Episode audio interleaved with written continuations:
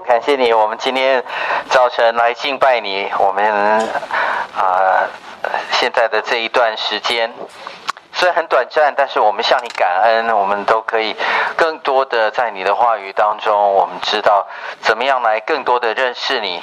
主，谢谢主，借着耶利米哀歌这堂课程，帮助我们啊，知道。在圣徒当中也有许多困难的时刻，我们如何向你祷告？谢谢主带领我们，已经进入到最后的一堂课程，求主你祝福与我们同在。祷告奉耶稣的名求，阿门。今天我们要进入耶利米哀歌的第六、第五章啊。是第六课啊，那呃，我们这堂课呢，其实这个耶利米哀歌对于每个基督徒来看，我觉得都是一个很好的一个祷告的学习，因为现在的啊、虽然我们不是像以色列人他们遇见了这么大的困难，但是对于不管是呃。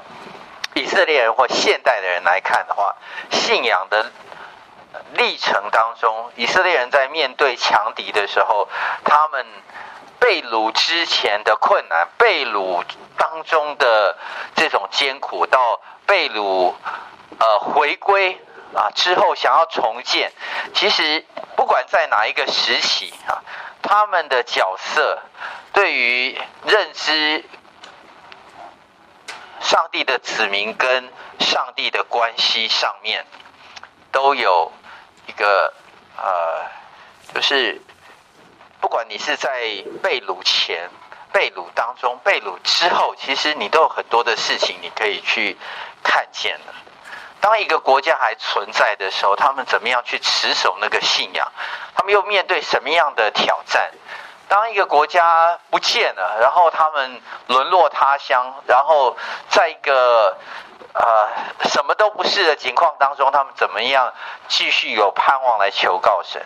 当他们又被回归了以后，然后上帝怎么样兼顾他们？觉得哇，万事又要从头开始，非常的艰难的时候，他们怎么样仰望上帝的信心？其实对于基督徒来看的话，我们。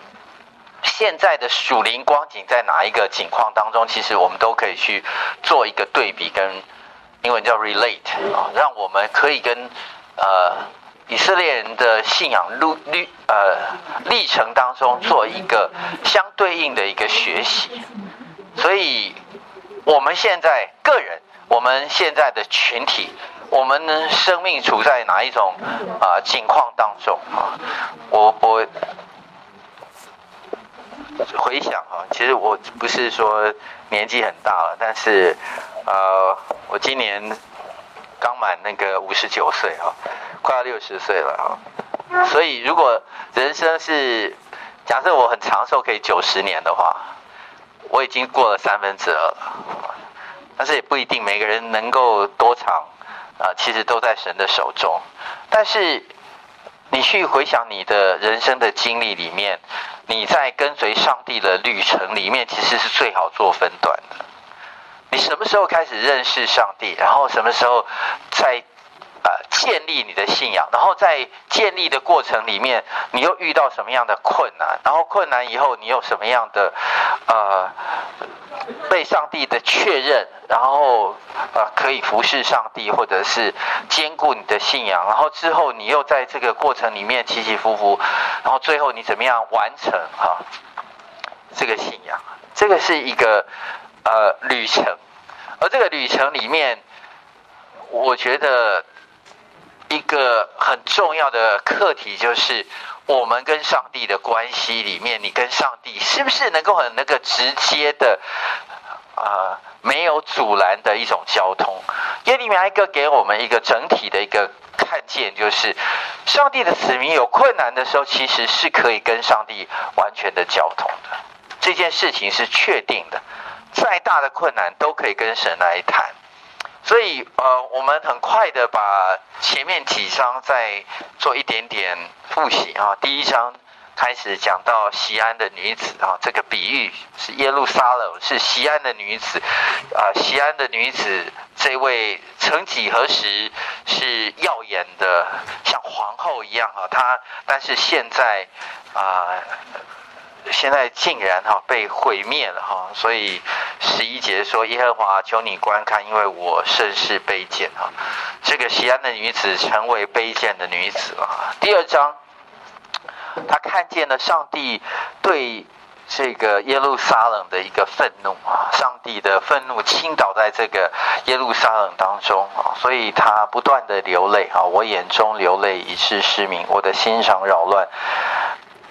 肝胆，因我众民被呃遭毁灭，又因孩童和吃奶的在城内街上发昏。他自己内心是何等的痛苦，他流泪流泪流泪，到最后失明。然后他看见了啊、耶路撒冷里面的众民都啊、被。在这样的一个患难当中，没有人可以幸免的啊，所以这是第二章。第三章后来就是进入到以这个先知耶利米他的一个角色来看哈，他啊写这首，你可以说是一个诗篇吧哈，这个哀歌的诗篇从第一章一直到第五章，但中间这一章是呃是一个。啊，我们说到它是三节哈，才做一个字母诗的调换，所以它是六十六节。这六十六节里面的主体啊，变成那个人，那个人，我就是被上帝惩罚的那个人，那个人就是我，我是那个受苦的那个人。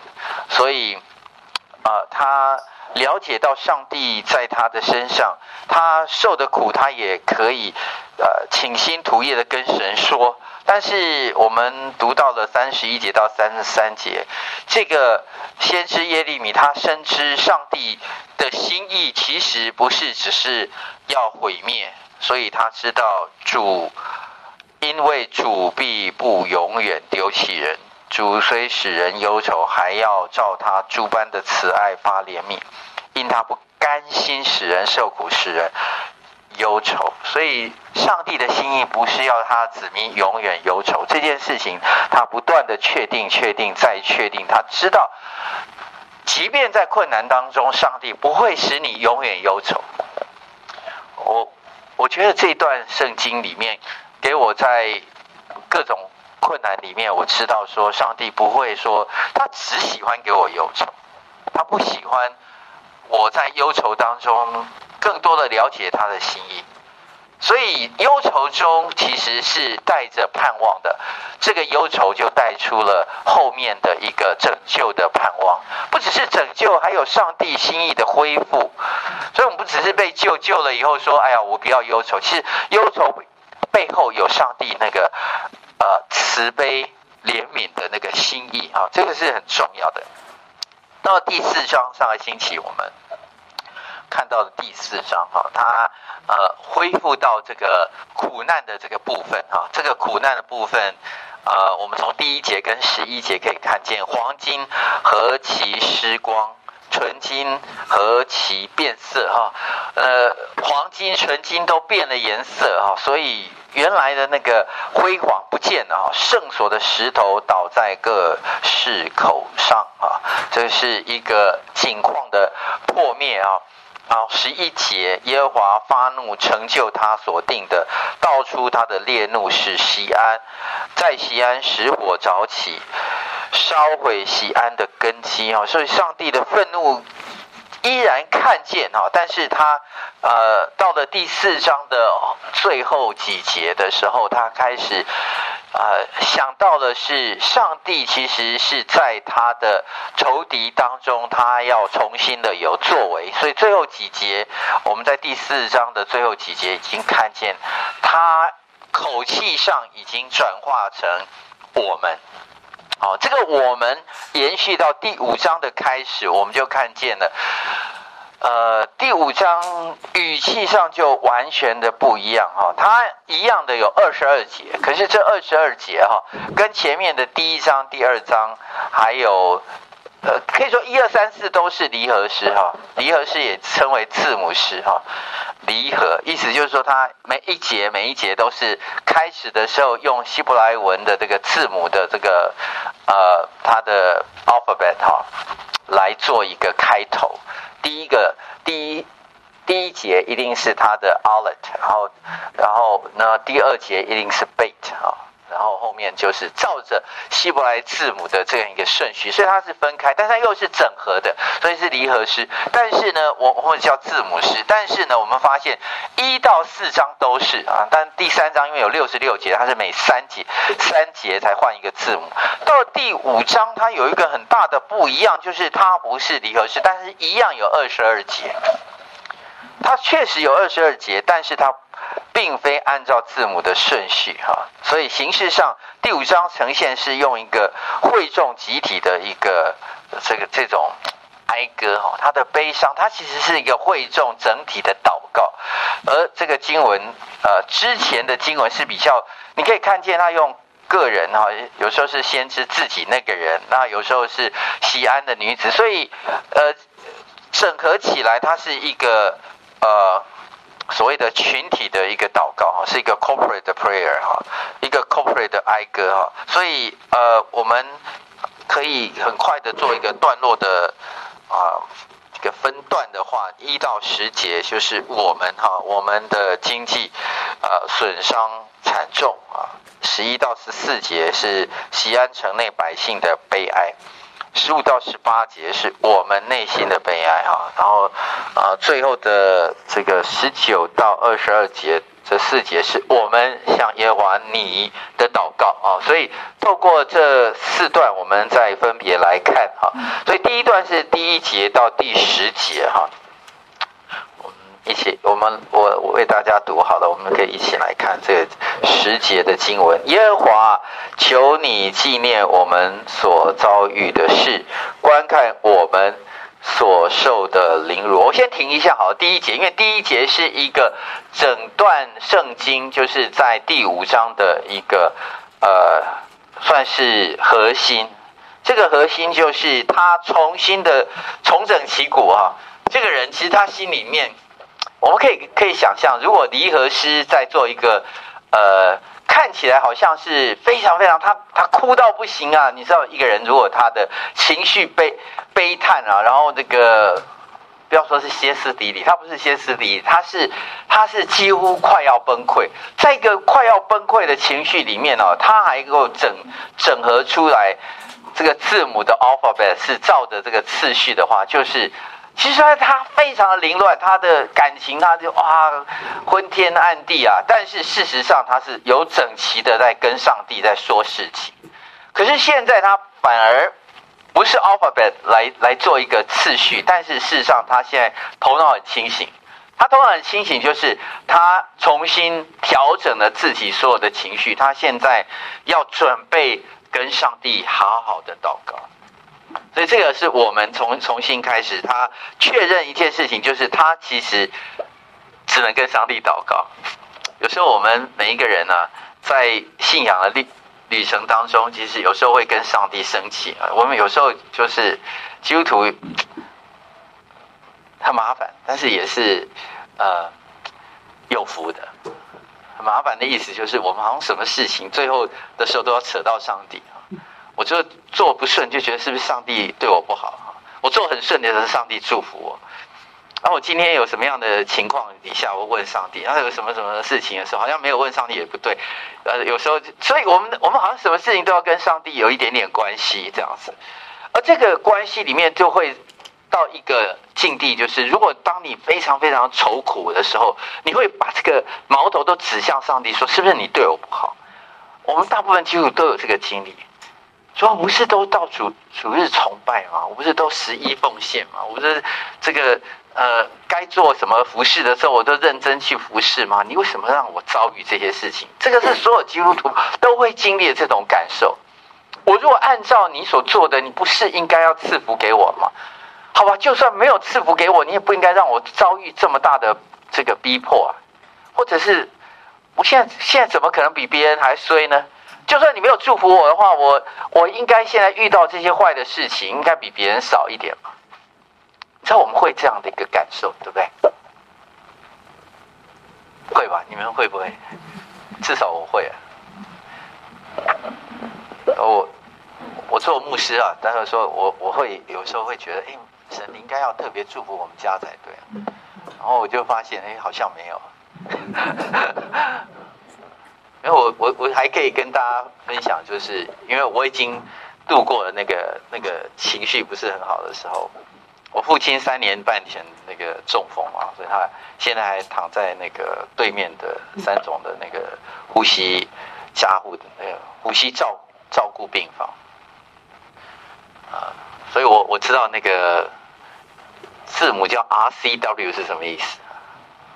这个 R 就是这个 respiratory 哈，呼吸哈，C 就是 care，那个 W 就是 ward 哈，RCW 他住在 RCW 几号房子？已经住了三年半了，他没有机会醒过来跟我讲他最后的话，但是他还是还活还活着，还是有气息，跟他抽痰，他还是会有这个神经的反应。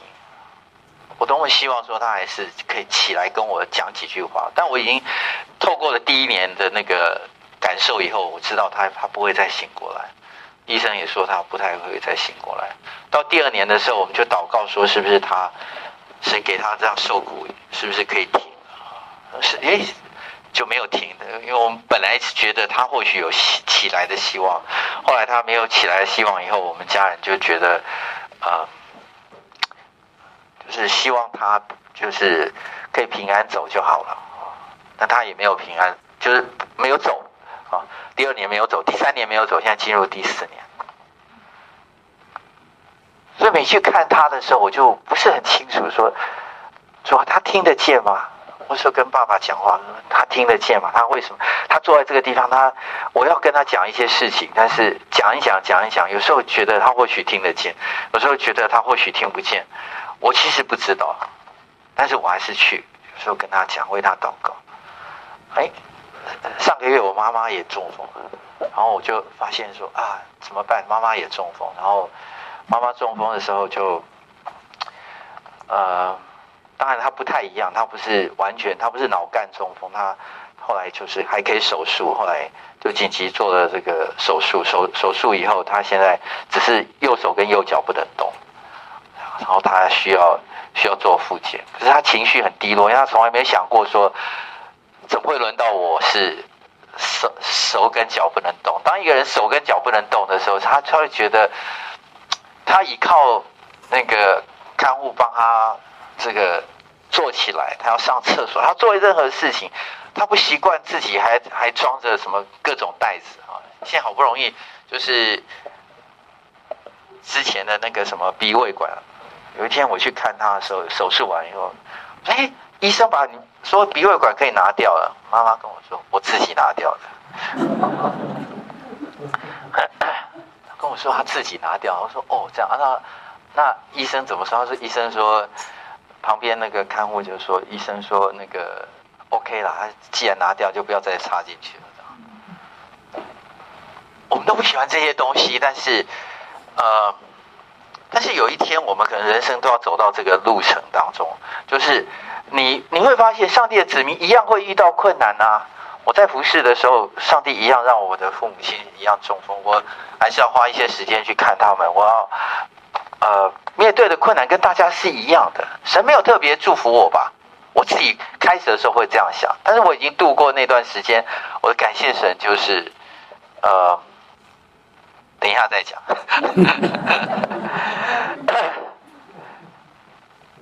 重点在于，其实上帝给人的经历里面，你怎么样在你的困难当中，你还可以回到上帝的面前来，这是我们知道的。所以他在第五章的第一节就是说：“耶和华，求你纪念我们所遭遇的事情。我们，我们。”我们最怕上帝不知道我们遭遇的事情。我们遭遇的事情，如果上帝知道的话，那就还好。可是我们心里就想，他好像都没有看见我们做的事情，你知道吗？所以求你观看我们所受的凌辱，哈。他要强调说：“主啊，你看一看嘛，主啊，你看一看嘛。”然后我们小学的时候有时候会举手：“老师，老师，你看，你看，老师，你看，老师，你看。”他因为怕老师没有看见，因为他希望老师看见了以后替他伸张正义，对不对？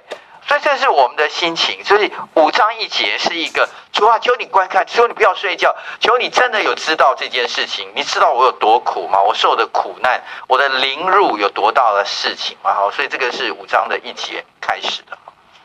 然后呃，第二节到第十节，其实都是一些他在身体上或经济上哈，各位可以看或地位上的一些受苦哈。我们来读。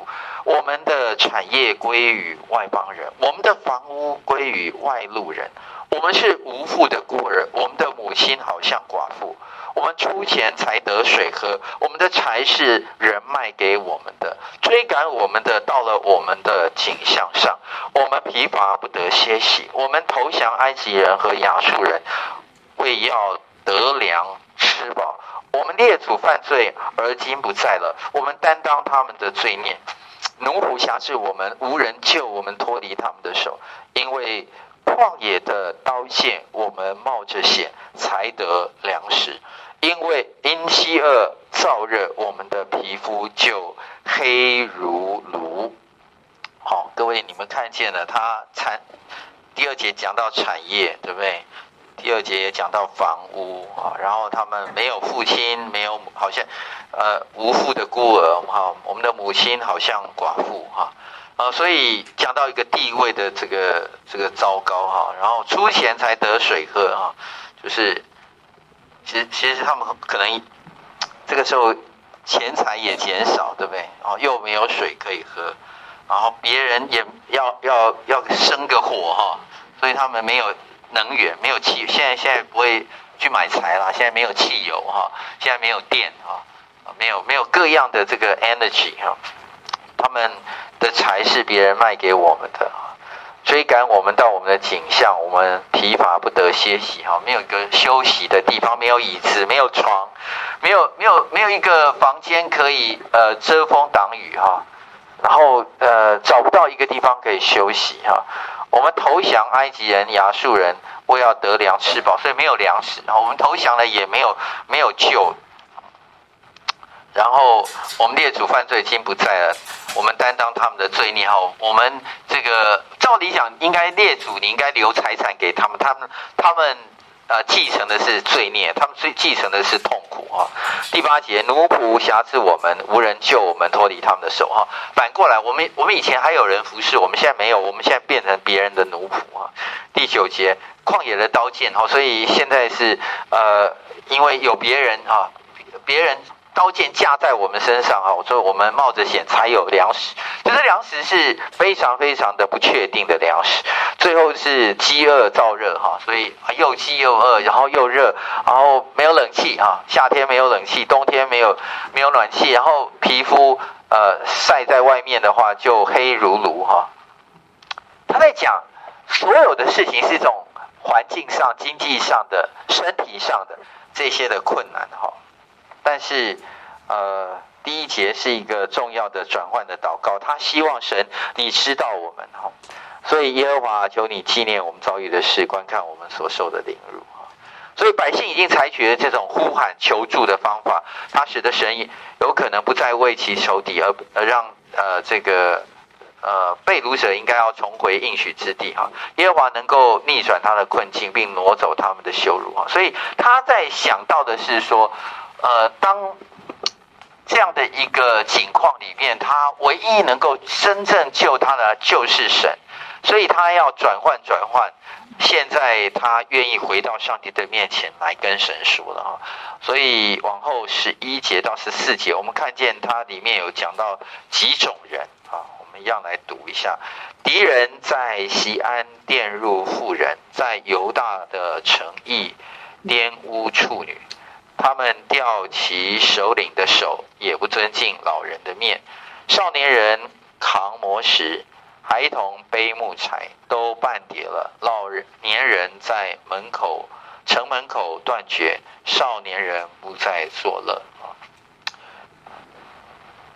最最最最打仗哈，或者是最辛苦的一件事情，就是妇女被敌人玷污哈。所以这件事情，他们在十一节，他连续讲了两次，敌人面前啊，在西安，在耶路撒冷城玷污妇人，犹大城诚意玷污处女啊。所以他他是 repeat 了两次啊，啊，然后呢，后面所以妇女啊遭遭殃啊。然后吊起首领的手，就是他们被绑住了嘛啊，所以贵族哈首领也遭殃，老人啊不尊敬老人的面哈，所以老人长老哈老人不再作乐哈，呃对不起，老人在城门口断绝啊，呃意思就是其实老人在在城门口哈，本来应该坐在城门口应该受尊敬的，他们也现在不能坐在城门口，老人最最最最最。还可以活着有价值，就是有人尊敬他。如果老人不受尊敬的时候，其实老人什么都不是。所以，所以对于以色列人来看的话，如果女人不被当做女人，老人不被当做老人，那么怎么其他人呢？少年人，你看少年人，少年人呃扛磨石，少年人不再作乐。其实这里面有一个另外一个含义哈，它的原意里面有个含义就是少年人他们呃。这个作乐就是他们会去约会啊、谈情说爱啊这种的，他们也不做这个事情了。就是说，以色列人其实断了盼望。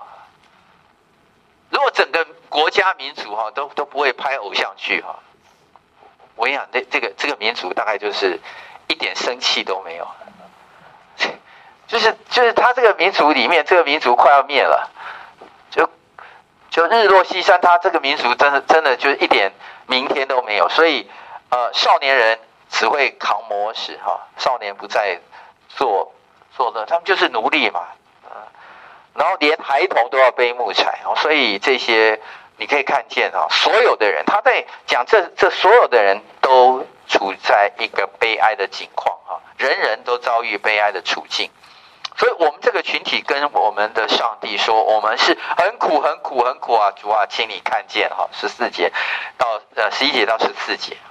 好，我们进入第三段。第三段是十五节到十八节啊，讲到了这四种人以外呢，他又讲到我们的内心啊。十五节，我们心中的快乐止息，跳舞变为悲哀，冠冕从我们的头上落下。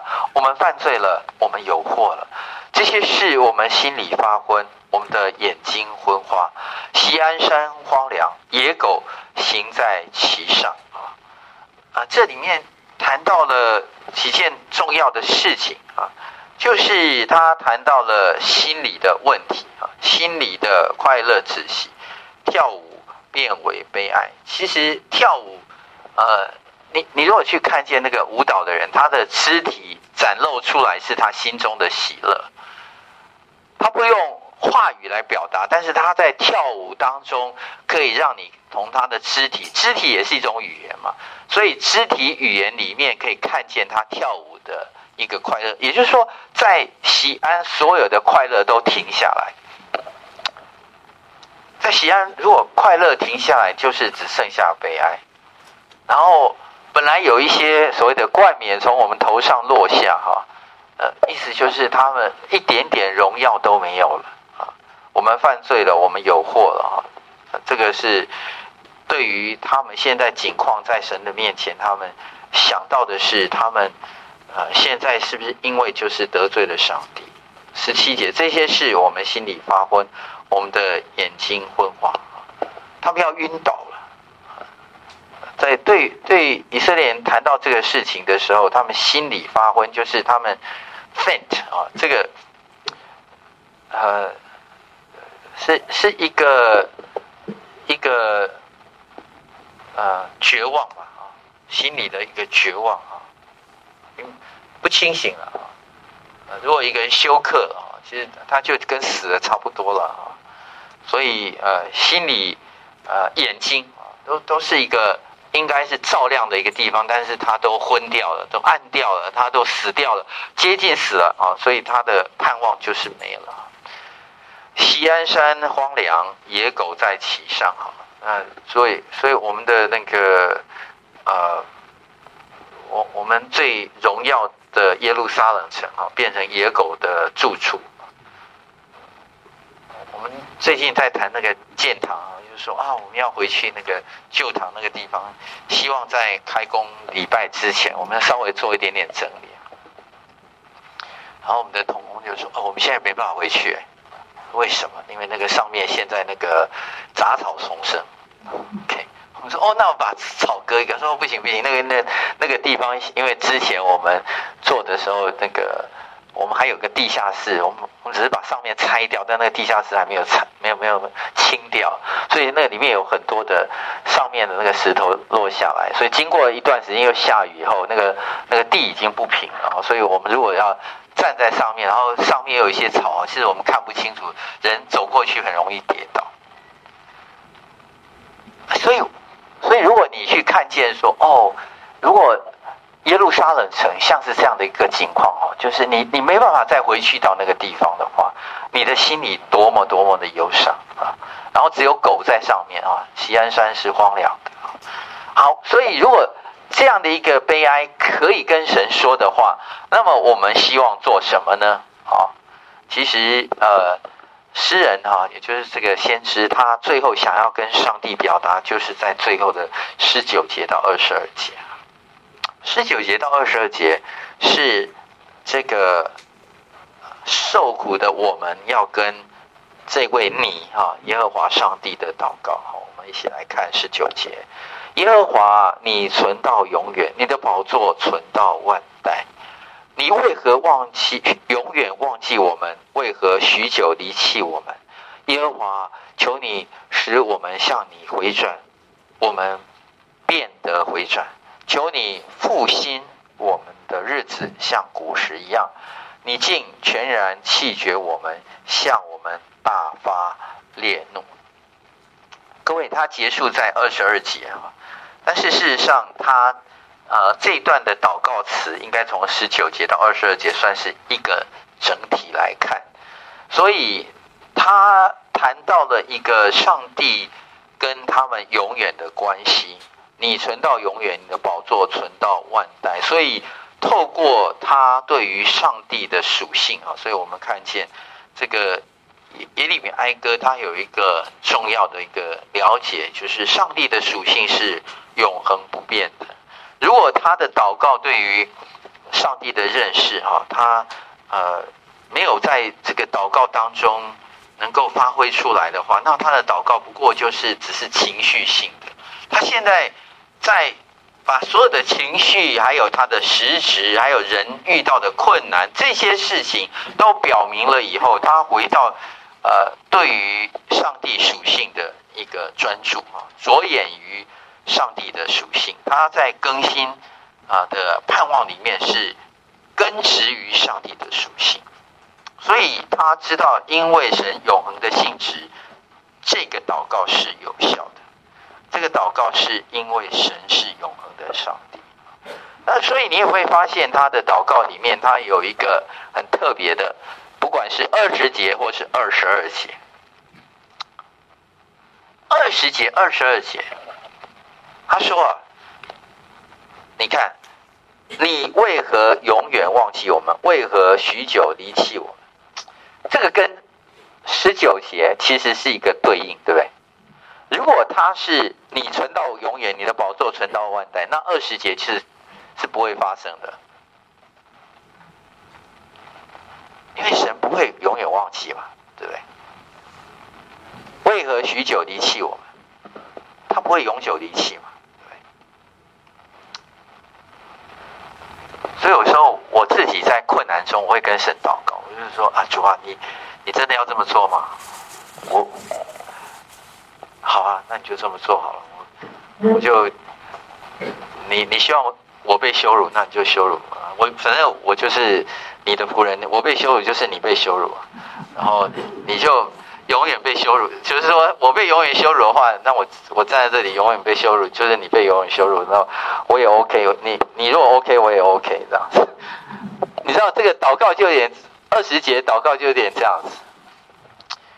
你为何永远忘记我？好吧，你你你前面才刚讲，你你你不会，你是有这个永远的特质嘛？你不会永久忘记我们，可是你怎么会永久忘记我们呢？所以他这个祷告里面，你知道吗？他就是，其实它有另外一个含义，就是其实你不会，它应该有后面有个括号，你为何永远忘记我们？其实你不会，其实我们心里想的是你不会吧？对不对？不但你不会，因为应该是回应十九节的那里，你会存到永远，而且你的宝座要存到万代。所以你不但不但不会，你应该要及时赶快来救我们，对不对？后面那一句，为何许久离弃我们？不会吧？你现在是永恒的上帝，你怎么会离弃我们呢？你不会离弃我们的，这是不会的，不会的，不会的。OK，所以他这一句。就很像我刚刚说，哦，主主啊，你真的要羞辱我吗？好吧，我就让你羞辱。但事实上，我后面还有另外一个括号，那个括号就是主啊，其实我是相信你的，你不会吧？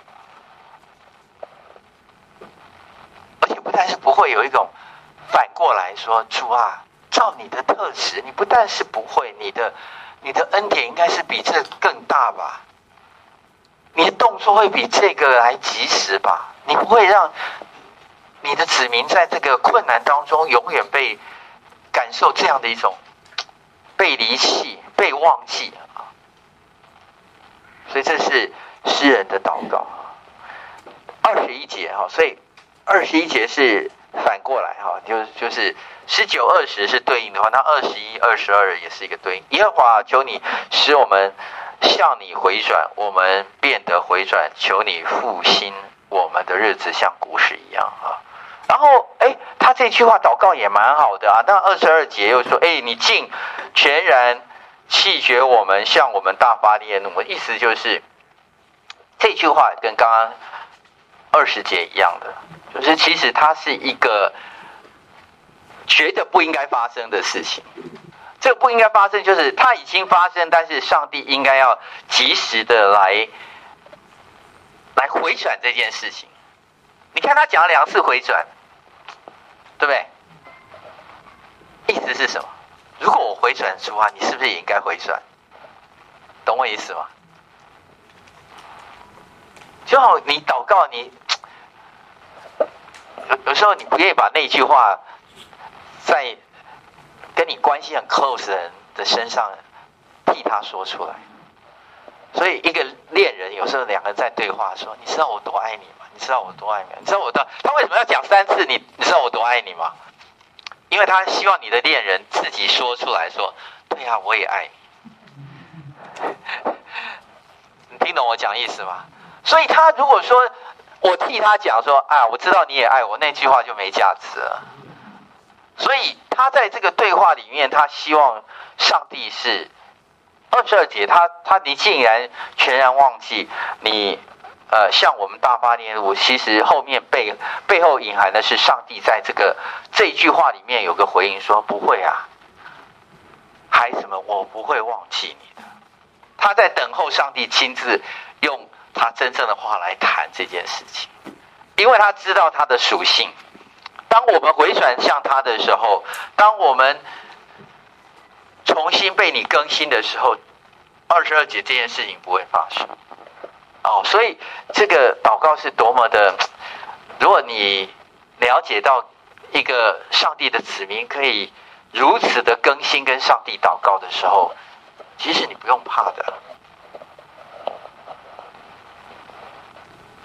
所以刚刚讲到我自己的祷告，对，我自己我自己在想，就是嗯，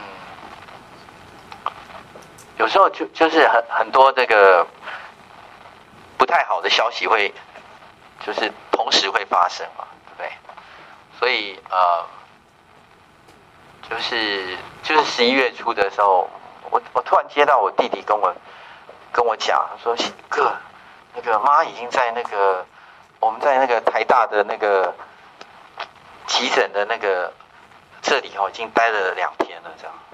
说啊，你怎么没跟我讲？他说我不知道啊，我我我带他来的时候，我以为他只是检查一下有什么事情啊，没想到医生就是说啊，你需要留下来观察一下。然后他说他又照了那个 CT scan 以后，就说他应该是没事，然后就是说今天早上还要再照一个 MRI 才可以这样子，然后所以现在已经待了第二天，我我我第二天我就赶快去看一下这样子，原来他照 CT 的时候照不出来他有有出血，然后第二第二次照 MRI 的时候他才照出来有一点点出血，然后那个一点点出血，医生说这个一点点出血应该不会是中风啊，他怎么会就手就开始不能动了，然后所以医生也不敢吃药，然后我弟弟。这个我弟弟平常是跟我母亲住在楼上楼下的，那我们住的稍微有一点点距离，所以平常是弟弟在在照顾妈妈的。但是呢，呃，但是平常最跟跟妈妈讲话的是我妹妹哈。她虽然住在美国，但是这个妹妹每一天都跟妈妈讲很多话，这样她有一个有个二十四小时可以看到妈妈的那个那个 camera，然后。那个 camera 可以随时打开声音，就跟妈妈讲话这样子。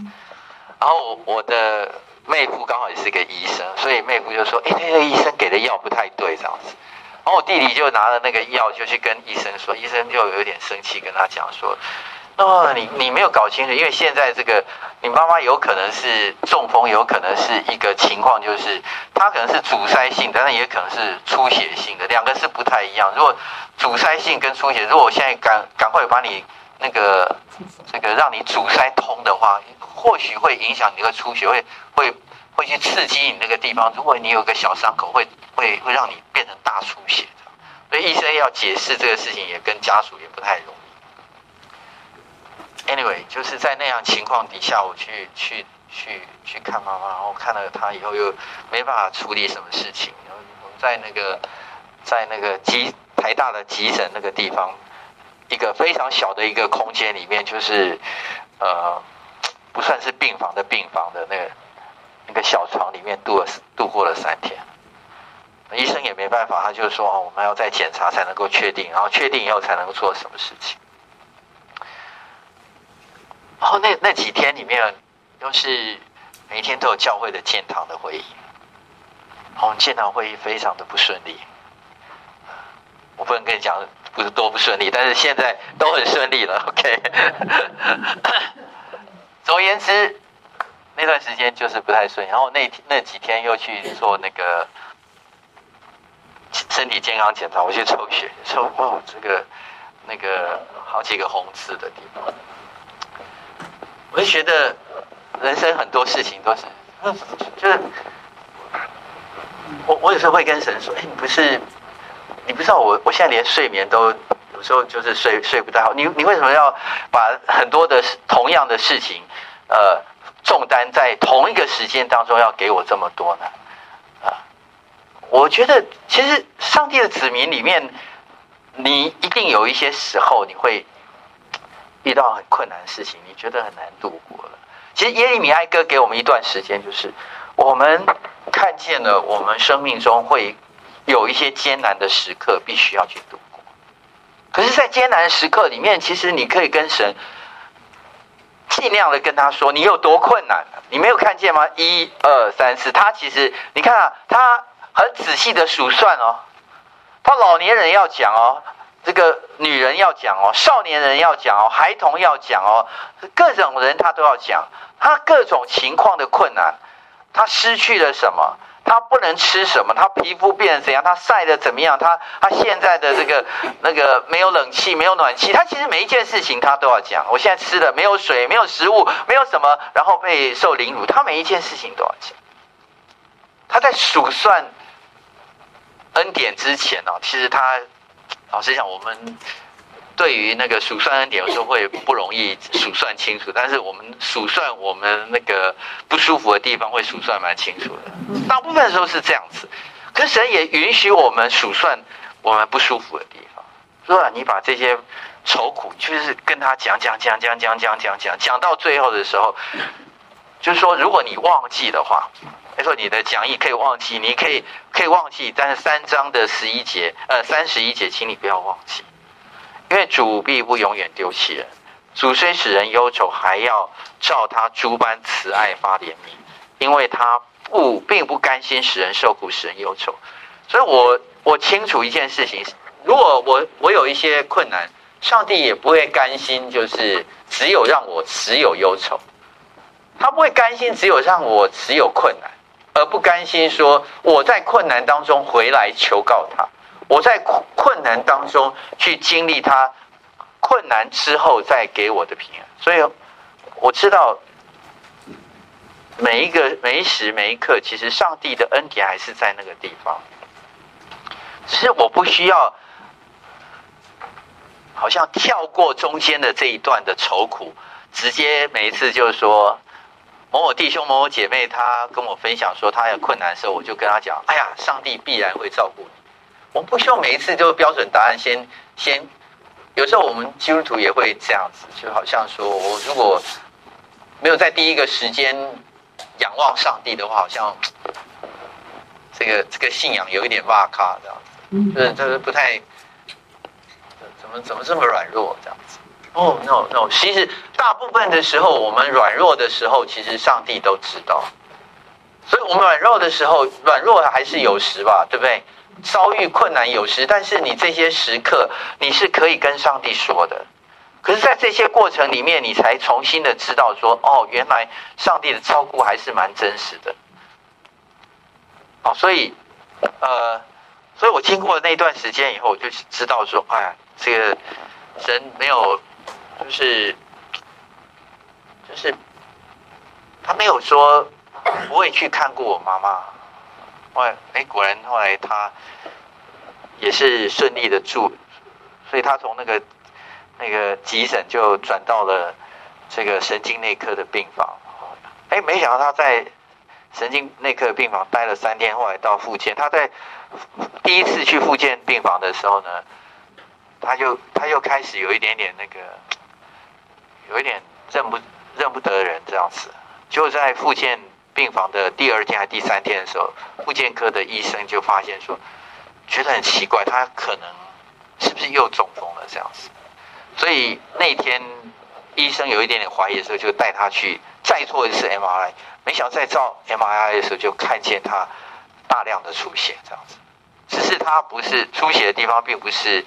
像我父亲脑干这样，他就突然休休克，然后就就就就失去意识。他还有意识，所以他他为什么会胡言乱语？原来那个那个出血越来越多，然后就压迫到其他的地方。所以他在呃，就是被照 MRI 的那一天里面的下午，他那个台大就把他转去那个外科病房，就立刻做手术。所以感谢神，就是说他他有看顾我的母亲。然后让我我们在那个手术以后，在现他现在已经恢复了，就是在在那个复健科的病房再重新去做做这个手跟脚的复健。虽然他还是心情不是很好，我我还是常常呃去为他祷告啊，跟他讲讲话。我知道他有时候就是那个我妹妹个，他就就立刻从美国飞回来，然后就陪他一个月这样子。他说：“哥，你你你来的时候，妈妈是心情最好的时候。所以我说：‘啊，妈，你可以手握一下。’他说：‘他说，啊，只有你跟他讲，他会他会握一下。我们跟他讲，他不想握这样。’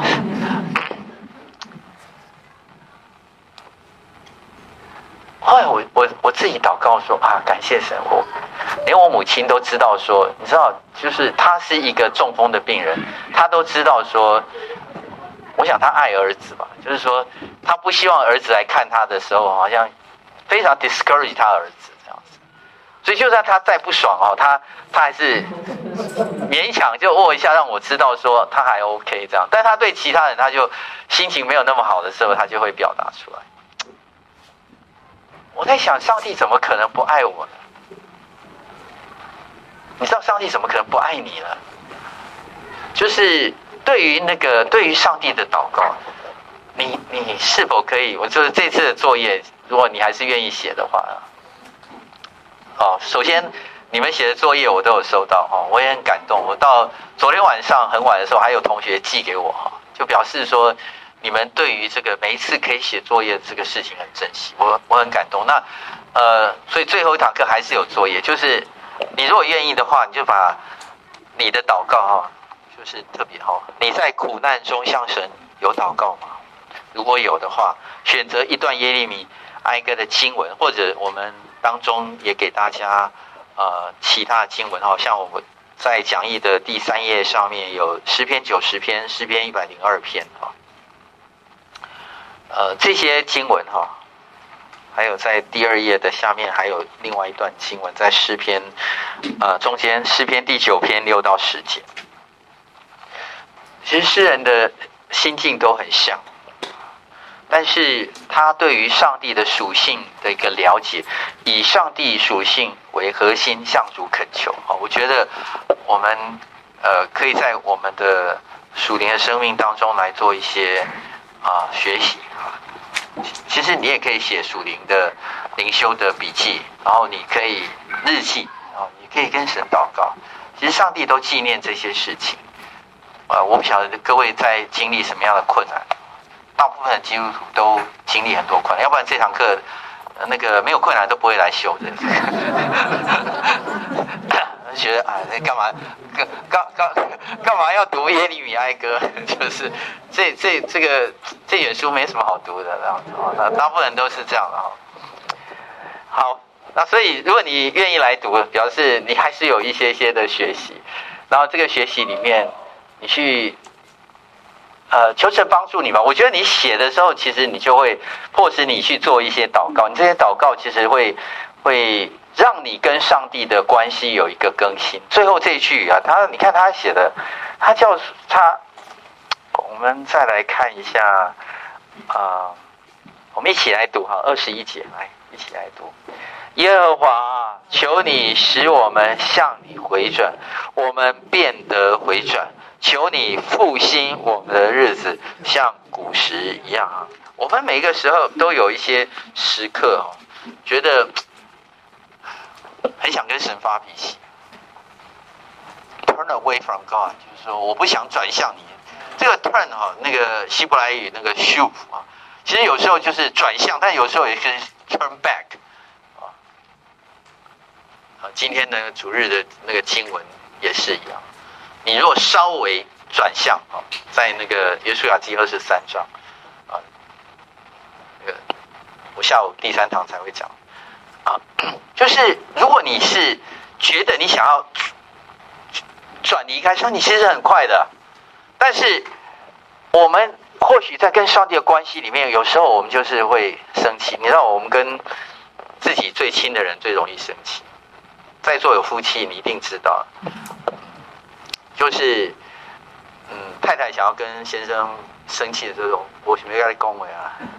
然后先生有时候也不想跟你讲话，因为你你你干嘛对我这么凶？我不想回答你。所以这种叫做就是 turn away。可是当我们 turn away 的时候，我们就是不想要转向神的时候，我们我们其实很难被调整。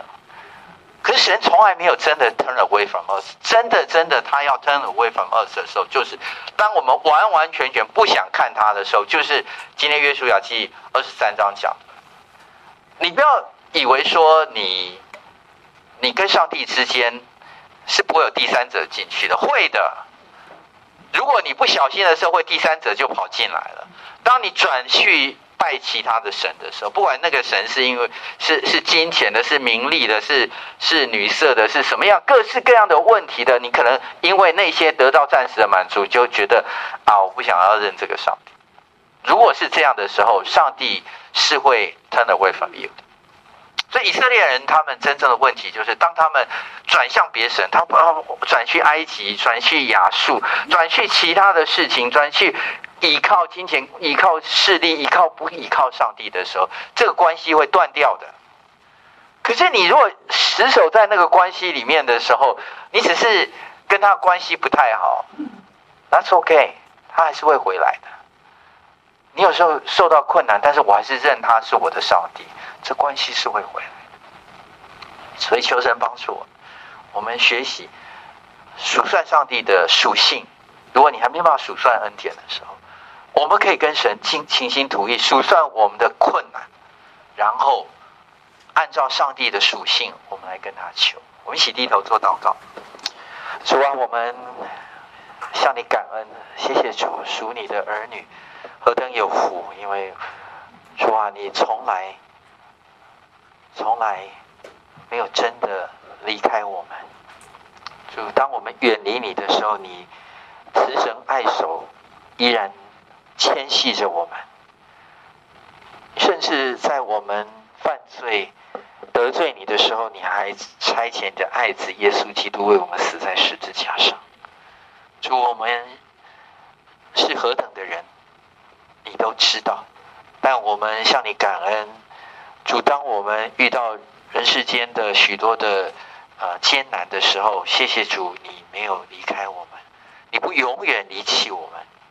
主，我们受到的许多的困难，甚至是凌辱的时候，我们感受到仿佛你不再看顾你，离开我们的时候，其实你没有。